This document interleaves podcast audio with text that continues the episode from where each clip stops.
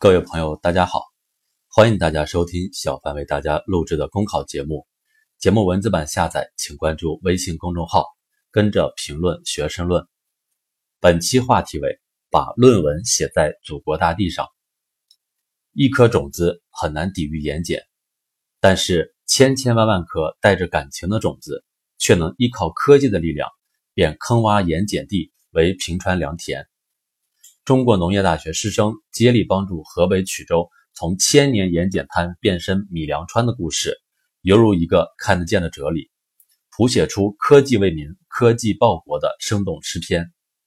历史上的曲周饱受旱涝碱咸综合危害，春天白茫茫，夏天水汪汪，只听楼声响，不见粮归仓，是一个连老鼠路过都会含着泪离开的地方。从一九七三年。农大人来到曲州盐碱最厉害的张庄村建立盐碱实验站开始，四十六年来，农大师生靠着顽强毅力和坚定信念，持续把改土治碱、造福曲州的科技兴农事业发扬光大。广大的科技工作者要把论文写在祖国大地上，把科技成果应用在实现现代化的伟大事业中。扎根曲州的农大师生无疑是这一要求的积极践行者。把论文写在祖国大地上，民生赖之以兴。理论一经掌握，群众也会变成物质力量。曲州的巨变正是得益于对农业科技的充分掌握、恰当使用。曲州老百姓回忆，四十六年前，农大师生挽着裤腿，背着自己的行李，淌着泥水进村。他们与老百姓一个锅里吃饭，一身泥一身汗，在盐碱滩上摸爬滚打。农大师生所孜孜以求的。概括起来就是惠民、利民、富民、改善民生。人民的需要和呼唤是科技进步和创新的时代声音。农大师生的事迹启示我们，推动科技创新、科技报国，必须坚持以人民为中心，真正把满足人民对美好生活的向往作为科技创新的落脚点。把论文写在祖国大地上，学问赖之以诚。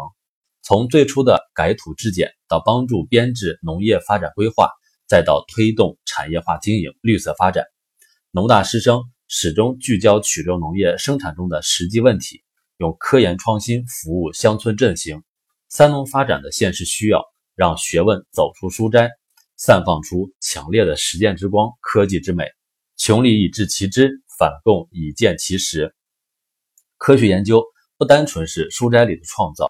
也是实践经验的凝结，而广袤的基层大地恰有取之不尽的科研素材，在经济和民生需求中体现价值，在祖国最需要的地方建功立业，知识分子大有可为，也大有作为。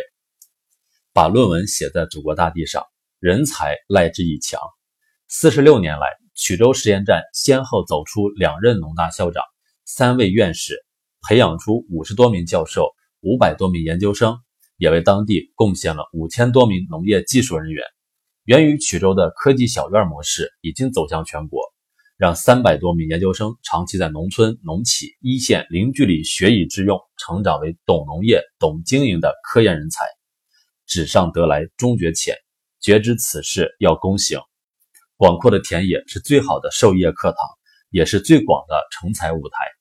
农大在曲周探索出的德智体美劳全面发展的育人模式，为培育新时代新人丰富了实践路径。纤纤不绝林薄成，涓涓不止江河生。农大师生集国家之所急，解发展之所难，用实际行动服务于经济社会发展和广大人民群众，赋予了科学研究强大的生命力，也在祖国大地上书写下精彩人生。不忘初心，牢记使命，以科技报国的远大抱负，发动科技创新的强大引擎，向着世界科技强国不断的前进。我们一定能够成为实现亿万人民伟大梦想奠定更为坚实的基础。本节目所选文章均来自人民网、求是网、学习强国。